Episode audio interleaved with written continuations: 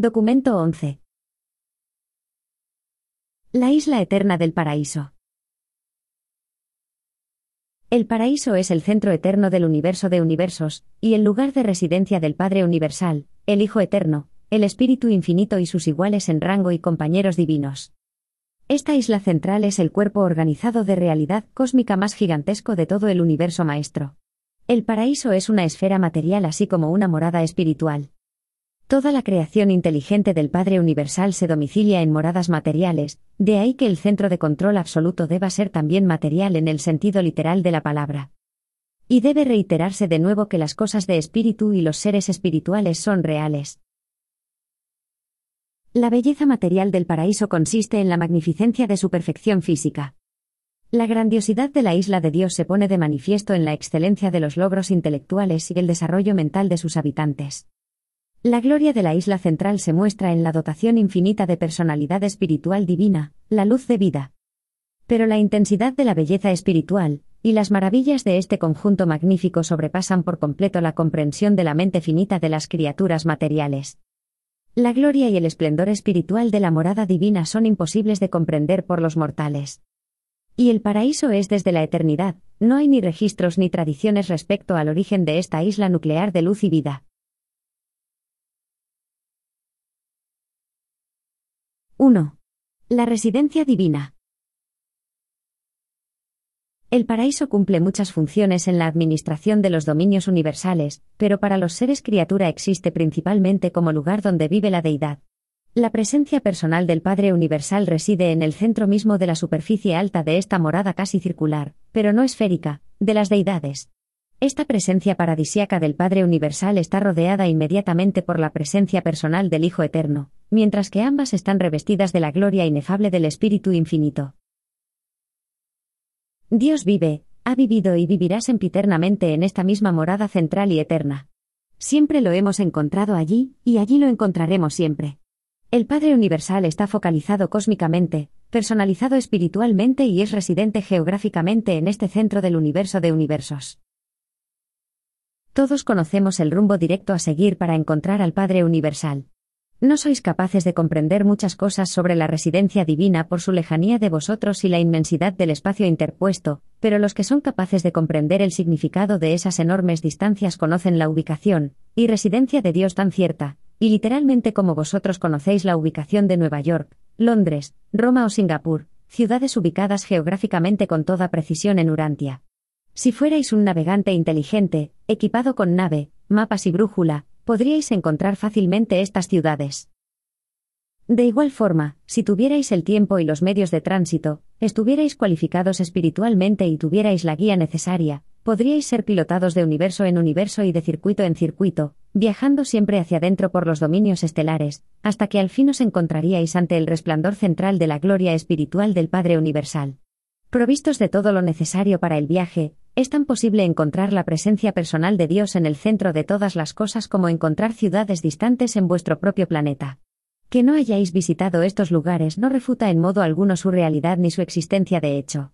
Que tan pocas de las criaturas del universo hayan encontrado a Dios en el paraíso, no refuta en modo alguno ni la realidad de su existencia ni la actualidad de su persona espiritual en el centro de todas las cosas. Al Padre se le puede encontrar siempre en esta ubicación central. Si se moviera se provocaría un pandemonio universal, pues en este centro residencial convergen en él las líneas universales de gravedad procedentes de los confines de la creación.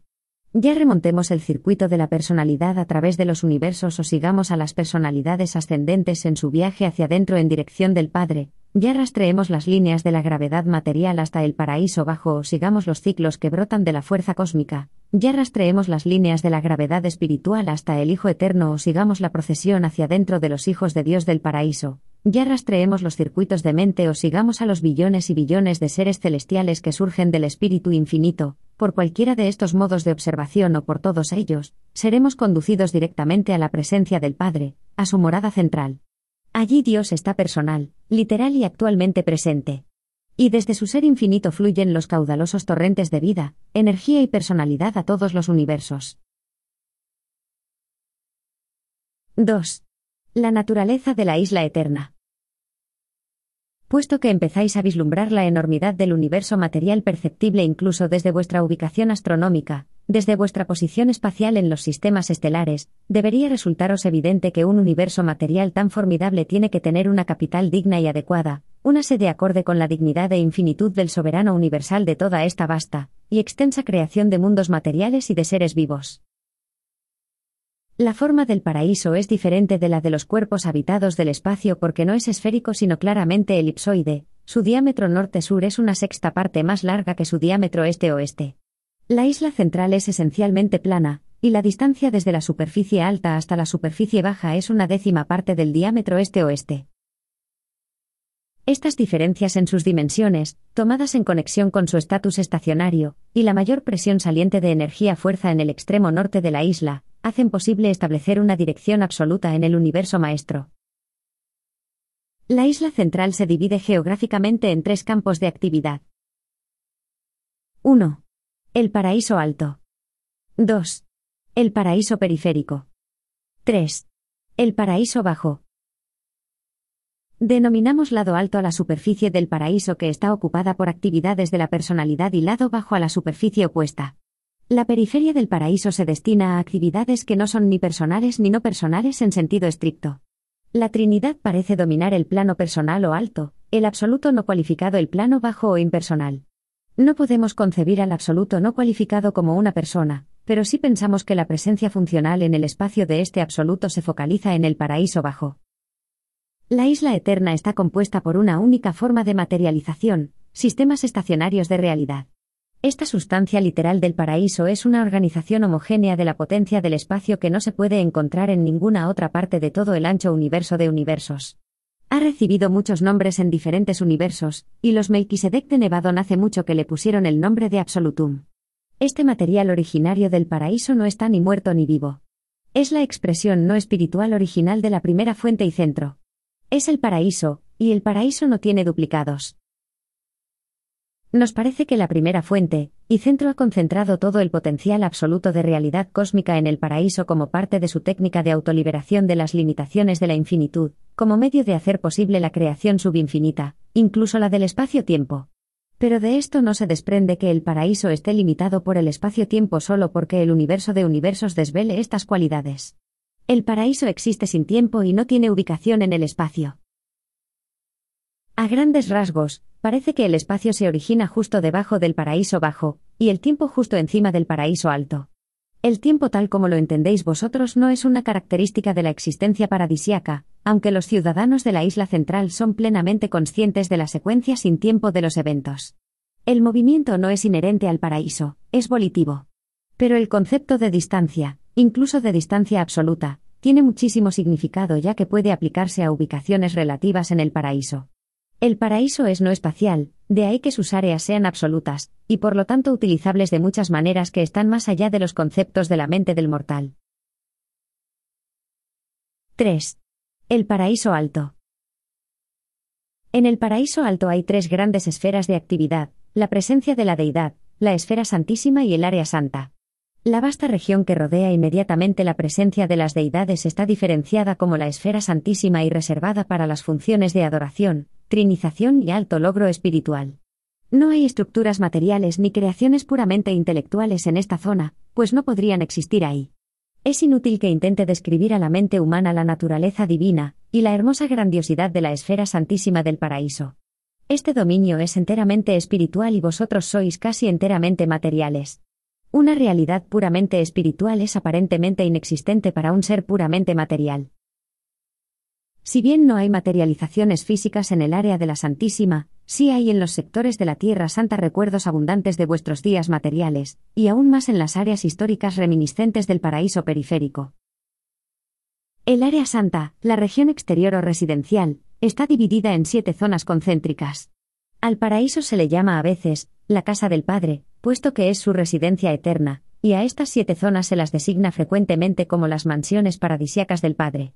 La zona interior o primera está ocupada por los ciudadanos del paraíso, y por los nativos de Abona que moran ocasionalmente en el paraíso.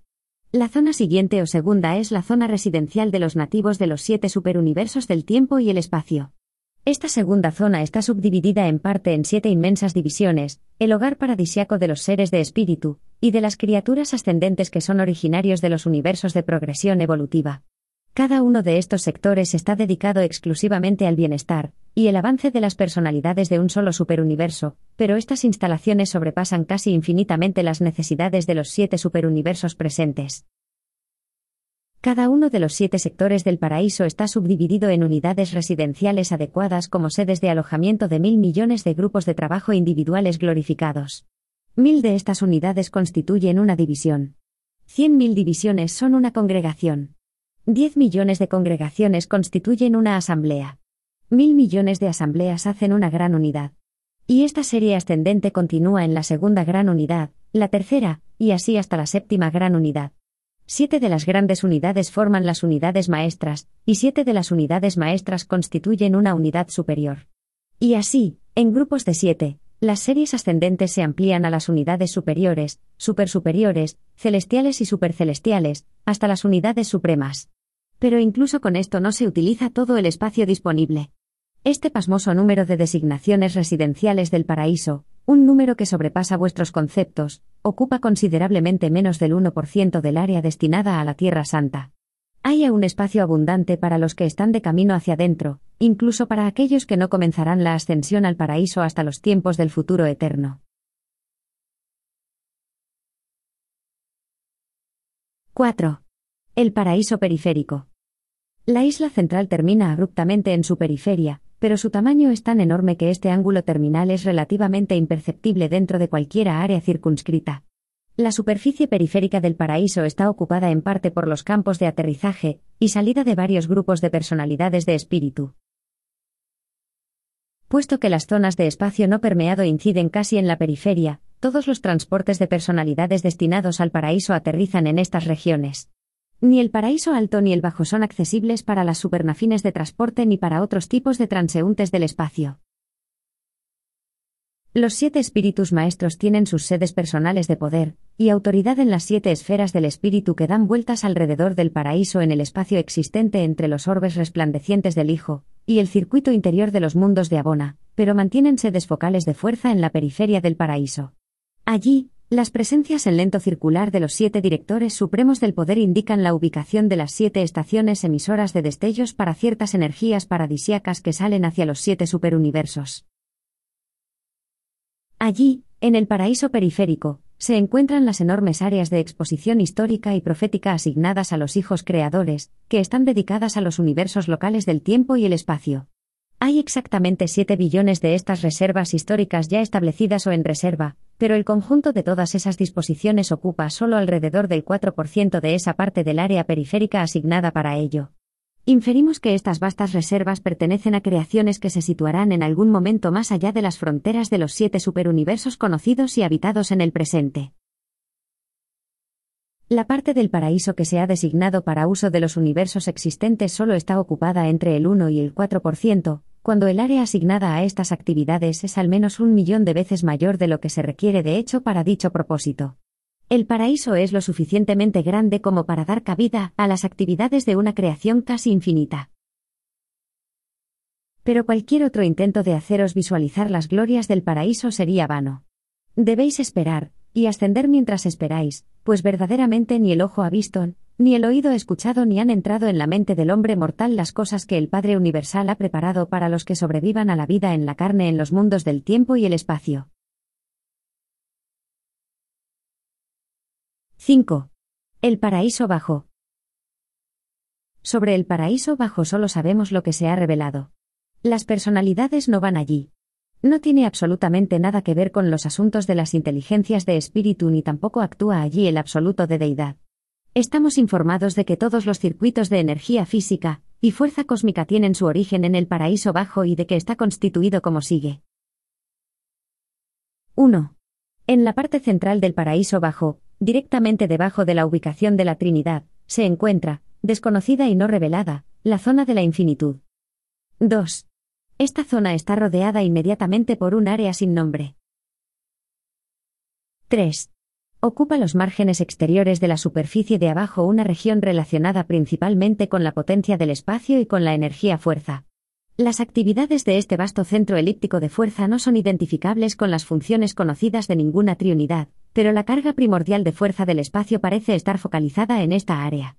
Este centro consta de tres zonas elípticas concéntricas, la interior es el punto focal de las actividades de energía-fuerza del paraíso mismo, la exterior podría identificarse con las funciones del absoluto no cualificado, pero no tenemos certeza sobre las funciones de la zona media relativas al espacio.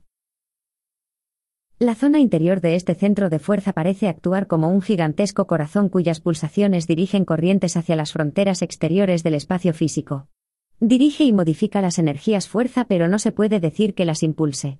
La presencia-presión de realidad de esta fuerza primaria es decididamente mayor en el extremo norte del centro paradisiaco que en las regiones del sur, esta es una diferencia que se registra uniformemente. La fuerza madre del espacio parece fluir hacia adentro en el sur, y hacia afuera en el norte gracias al funcionamiento de algún sistema circulatorio desconocido encargado de la difusión de esta forma básica de energía-fuerza. De vez en cuando se observan también diferencias en las presiones este-oeste. Las fuerzas que emanan de esta zona no responden a la gravedad física observable, pero obedecen siempre a la gravedad paradisiaca. La zona exterior es la más grande, y la más activa de los tres cinturones concéntricos, y elípticos de potencial de espacio no identificado. Esta área es el emplazamiento de actividades no imaginadas, el punto central del circuito de emanaciones que salen hacia el espacio en todas las direcciones hasta las fronteras exteriores de los siete superuniversos, y siguen más allá hasta extenderse sobre los dominios enormes e incomprensibles de todo el espacio exterior. Esta presencia en el espacio es enteramente impersonal, aunque de alguna manera no desvelada parece responder indirectamente a la voluntad, y los mandatos de las deidades infinitas cuando actúan como Trinidad. Se cree que es la focalización central, el centro paradisiaco, de la presencia en el espacio del absoluto no cualificado. Todas las formas de fuerza y todas las fases de energía parecen estar encircuitadas, circulan por todos los universos y regresan por rutas inequívocas. Sin embargo, en las emanaciones de la zona activada del absoluto no cualificado parecen salir o entrar, nunca ambas cosas a la vez. Esta zona exterior oscila en ciclos multiseculares de proporciones gigantescas. Durante poco más de mil millones de años de Urantia, la fuerza-espacio de este centro es saliente, luego, durante un periodo de tiempo similar, será entrante. Y las manifestaciones de fuerza-espacio de este centro son universales, se extienden por todo el espacio permeado. Toda fuerza física, toda energía y toda materia son una. Toda energía-fuerza salió originalmente del paraíso bajo, y terminará regresando a él después de completar su circuito en el espacio.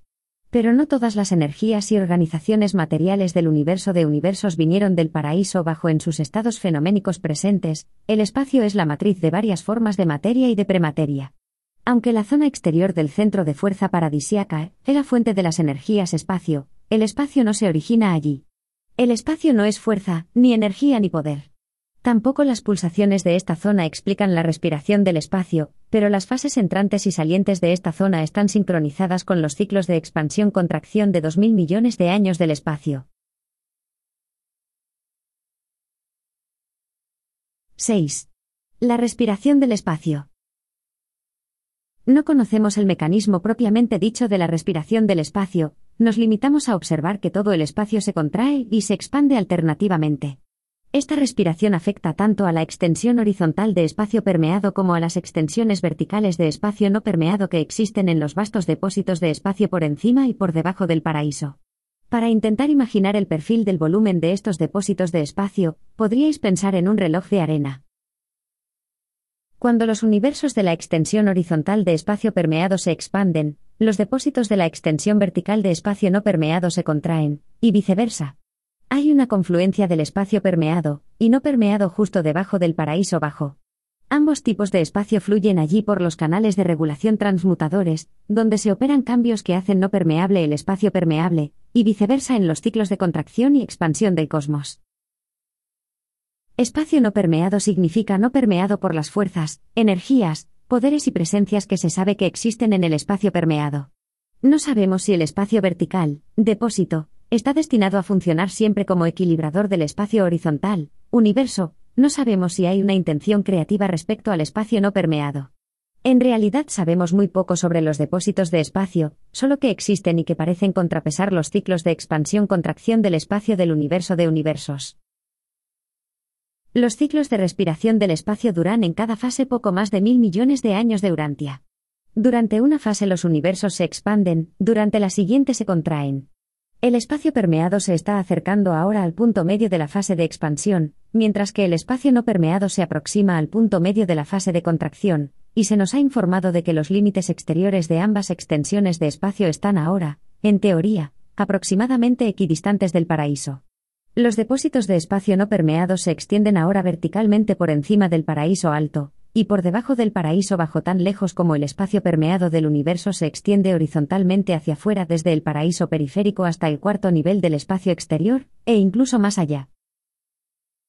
Durante mil millones de años del tiempo de Urantia, los depósitos de espacio se contraen mientras que el universo maestro, y las actividades de fuerza de todo el espacio horizontal se expanden. Se necesitan por lo tanto poco más de 2.000 millones de años de Urantia para completar todo el ciclo de expansión-contracción.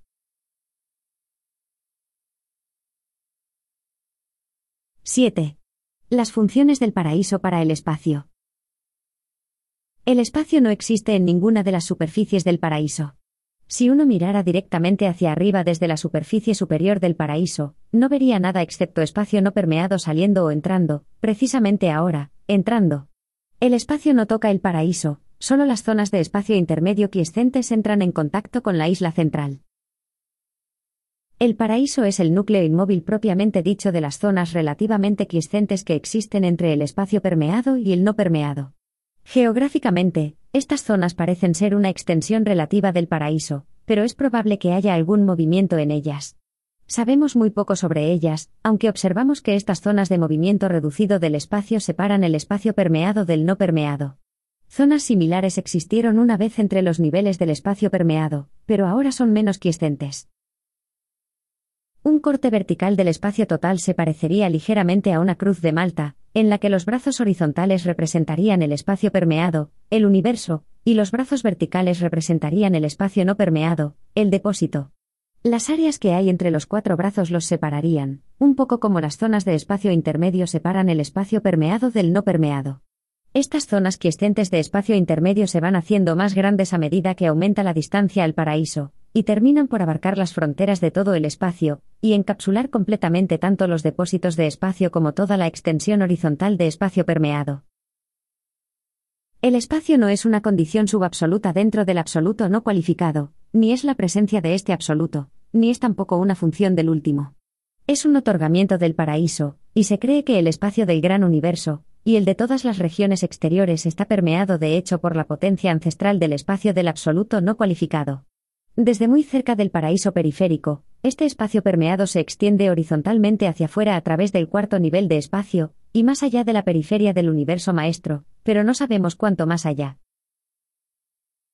Si imagináis un plano en forma de V, finito pero inconcebiblemente grande, situado en ángulo recto tanto respecto a la superficie superior como a la inferior del paraíso, con su punta casi tangente al paraíso periférico, y luego visualizáis este plano en revolución elíptica alrededor del paraíso, su revolución perfilaría aproximadamente el volumen del espacio permeado. El espacio horizontal tiene un límite superior, y un límite inferior con referencia a cualquier posición dada en los universos. Si nos pudiéramos trasladar hacia arriba o hacia abajo lo bastante lejos en ángulo recto respecto al plano de Orbontón, nos encontraríamos finalmente con el límite superior o inferior del espacio permeado. Dentro de las dimensiones conocidas del universo maestro, estos límites se apartan cada vez más entre sí al aumentar la distancia respecto al paraíso. El espacio se ensancha, y se ensancha algo más rápidamente que el plano de la creación, los universos. Las zonas relativamente tranquilas que hay entre los niveles de espacio, como la que separa los siete superuniversos del primer nivel del espacio exterior, son enormes regiones elípticas de actividades del espacio quiescente. Estas zonas separan las vastas galaxias que corren alrededor del paraíso en ordenada procesión. Podéis visualizar el primer nivel del espacio exterior, donde incalculables universos están ahora en proceso de formación, como una enorme procesión de galaxias que giran alrededor del paraíso, delimitada por arriba y por abajo por las zonas de quiescencia de espacio intermedio, y delimitada en los márgenes interior y exterior por zonas de espacio relativamente tranquilas. Un nivel de espacio funciona, pues, como una región elíptica de movimiento rodeada de inmovilidad relativa por todas partes. Tales relaciones de movimiento y quiescencia constituyen un camino curvo en el espacio de menor resistencia al movimiento, un camino universalmente seguido por la fuerza cósmica, y la energía emergente en su eterno circular alrededor de la isla del paraíso. Esta zonificación alterna del universo maestro, asociada al flujo alterno de las galaxias a favor, y en contra de las agujas del reloj, es un factor de estabilización de la gravedad física diseñado para impedir que se acentúe la presión de la gravedad hasta el punto de generar acciones de disrupción y dispersión. Dicha disposición ejerce una influencia antigravitatoria, y sirve de freno a velocidades que de otro modo serían peligrosas. 8. La gravedad paradisiaca. La atracción inevitable de la gravedad sujeta eficazmente todos los mundos de todos los universos de todo el espacio. La gravedad es el agarre todopoderoso de la presencia física del paraíso. La gravedad es la hebra omnipotente en la que se ensartan las estrellas relucientes, los soles abrasadores y las esferas giratorias que constituyen el ornamento físico universal del Dios eterno, que es todas las cosas, llena todas las cosas y en quien consisten todas las cosas. El centro y punto focal de la gravedad material absoluta es la isla del paraíso, complementada por los cuerpos oscuros de gravedad que rodean a Bona, y equilibrada por los depósitos de espacio alto y bajo. Todas las emanaciones conocidas del paraíso bajo responden invariable e infaliblemente a la atracción de la gravedad central, que opera en los circuitos sin fin de los niveles elípticos de espacio del universo maestro. Toda forma conocida de realidad cósmica tiene la curvatura de las edades, la tendencia del círculo, el trazado de la gran elipse. El espacio no responde a la gravedad pero actúa como equilibrador de la gravedad. Sin el colchón del espacio, una acción explosiva sacudiría los cuerpos del espacio circundante. El espacio permeado ejerce también una influencia antigravitatoria sobre la gravedad física o lineal. El espacio puede neutralizar de hecho esta acción de la gravedad, aunque no puede retrasarla. La gravedad absoluta es la gravedad del paraíso. La gravedad local o lineal concierne a la etapa eléctrica de la energía o la materia, actúa dentro del universo central, de los superuniversos y de los universos exteriores, donde quiera que haya tenido lugar una materialización adecuada. Las numerosas formas de fuerza cósmica, de energía física, de poder del universo y de las diferentes materializaciones desvelan tres etapas generales, aunque no perfectamente definidas, de respuesta a la gravedad del paraíso. 1. Etapas de pregravedad, fuerza. Este es el primer paso para la individualización de la potencia del espacio en las formas preenergéticas de la fuerza cósmica. Este estado es análogo al concepto de la carga primordial de fuerza del espacio, llamado a veces energía pura o segregata. 2. Etapas de gravedad, energía. Esta modificación de la carga de fuerza del espacio se produce por la acción de los organizadores paradisiacos de la fuerza. Señala la aparición de sistemas de energía que responden a la atracción de la gravedad paradisiaca. Esta energía emergente es originariamente neutra, pero como resultado de metamorfosis ulteriores, pondrá de manifiesto las llamadas cualidades positivas y negativas. Denominamos a estas etapas ultimata. 3. Etapas de posgravedad, poder del universo. En esta etapa, la materia-energía desvela que responde al control de la gravedad lineal. En el universo central estos sistemas físicos son organizaciones triples conocidas como triata son los sistemas madre de superpoder de las creaciones del tiempo y el espacio. Los sistemas físicos de los superuniversos son movilizados por los directores del poder del universo y sus asociados. Estas organizaciones materiales son de constitución dual y se conocen como gravita. Los cuerpos oscuros de gravedad que rodean a Bona no son ni triata ni gravita, y su poder de atracción desvela las dos formas de gravedad física, la lineal y la absoluta. La potencia del espacio no está sometida a las interacciones de ninguna forma de gravitación. Esta dotación primaria del paraíso no es un nivel de realidad propiamente dicho, pero es el ancestro de todas las realidades funcionales relativas que no son de espíritu, todas las manifestaciones de la energía fuerza, y de la organización del poder y de la materia. La potencia del espacio es un término difícil de definir. No significa lo que es ancestral respecto al espacio, su significado debería transmitir la idea de las potencias y los potenciales existentes dentro del espacio. Se podría concebir aproximadamente como algo que incluye todas las influencias y potenciales absolutos que emanan del paraíso, y constituyen la presencia en el espacio del absoluto no cualificado. El paraíso es la fuente absoluta, y el punto focal eterno de toda la materia-energía del universo de universos. El absoluto no cualificado es el revelador, regulador y depositario de aquello que tiene al paraíso como su fuente y origen. La presencia universal del absoluto no cualificado parece ser equivalente al concepto de una infinitud potencial de extensión de la gravedad, una tensión elástica de la presencia del paraíso. Este concepto nos ayuda a captar el hecho de que todo es atraído hacia adentro, hacia el paraíso. El ejemplo es burdo, pero puede ser útil. Explica también por qué la gravedad actúa siempre de forma preferente en el plano perpendicular a la masa, un fenómeno indicativo de las dimensiones diferenciales del paraíso y las creaciones circundantes. 9. La singularidad del paraíso. El paraíso es singular en el sentido de que es el dominio del origen primario, y la meta final de destino de todas las personalidades de espíritu. Si bien es cierto que no todos los seres más bajos de espíritu de los universos locales están destinados de inmediato al paraíso, el paraíso no deja de ser la meta anhelada por todas las personalidades supramateriales. El paraíso es el centro geográfico de la infinitud. No es una parte de la creación universal, ni siquiera una parte real del universo eterno de Abona. Solemos referirnos a la isla central como si perteneciera al universo divino cuando realmente no es así. El paraíso es una existencia eterna y exclusiva. En la eternidad del pasado, cuando el Padre Universal expresó la personalidad infinita de su yo de espíritu en el ser del Hijo Eterno, reveló simultáneamente el potencial de infinitud de su yo no personal en forma de paraíso. El paraíso no personal y no espiritual parece haber sido la repercusión inevitable de la voluntad, y del acto del Padre que eternizaron al Hijo original. Así, el Padre proyectó la realidad en dos fases actuales, la personal y la no personal, la espiritual y la no espiritual. La tensión entre ellas, ante la voluntad de acción del Padre y el Hijo, dio existencia al actor conjunto y al universo central de mundos materiales y de seres espirituales.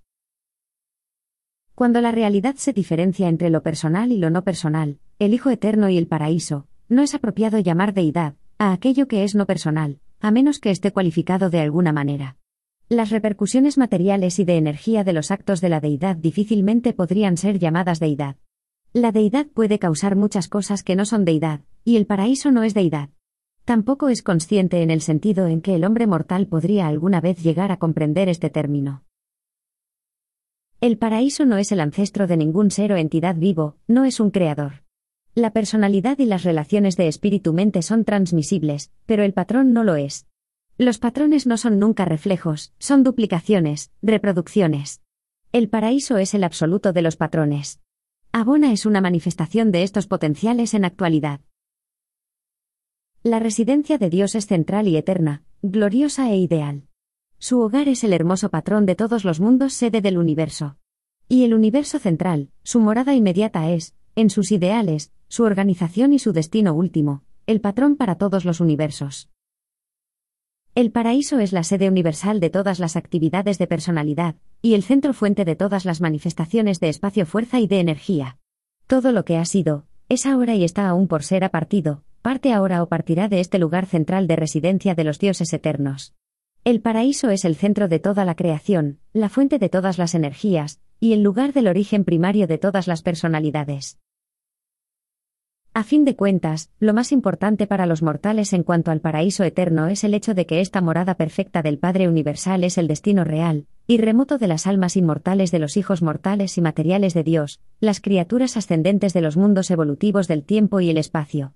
Todo mortal conocedor de Dios que se ha adherido a la carrera de hacer la voluntad del Padre se ha embarcado ya en la larguísima senda hacia el paraíso en busca de la divinidad y el logro de la perfección. Y cuando este ser de origen animal se presenta, como tantos otros lo hacen ya en número incontable, ante los dioses del paraíso tras haber ascendido desde las bajas esferas del espacio, esta culminación representa la realidad de una transformación espiritual rayana con los límites de la supremacía. presentado por un perfeccionador de la sabiduría comisionado para esta función por los ancianos de los días de Ubersa.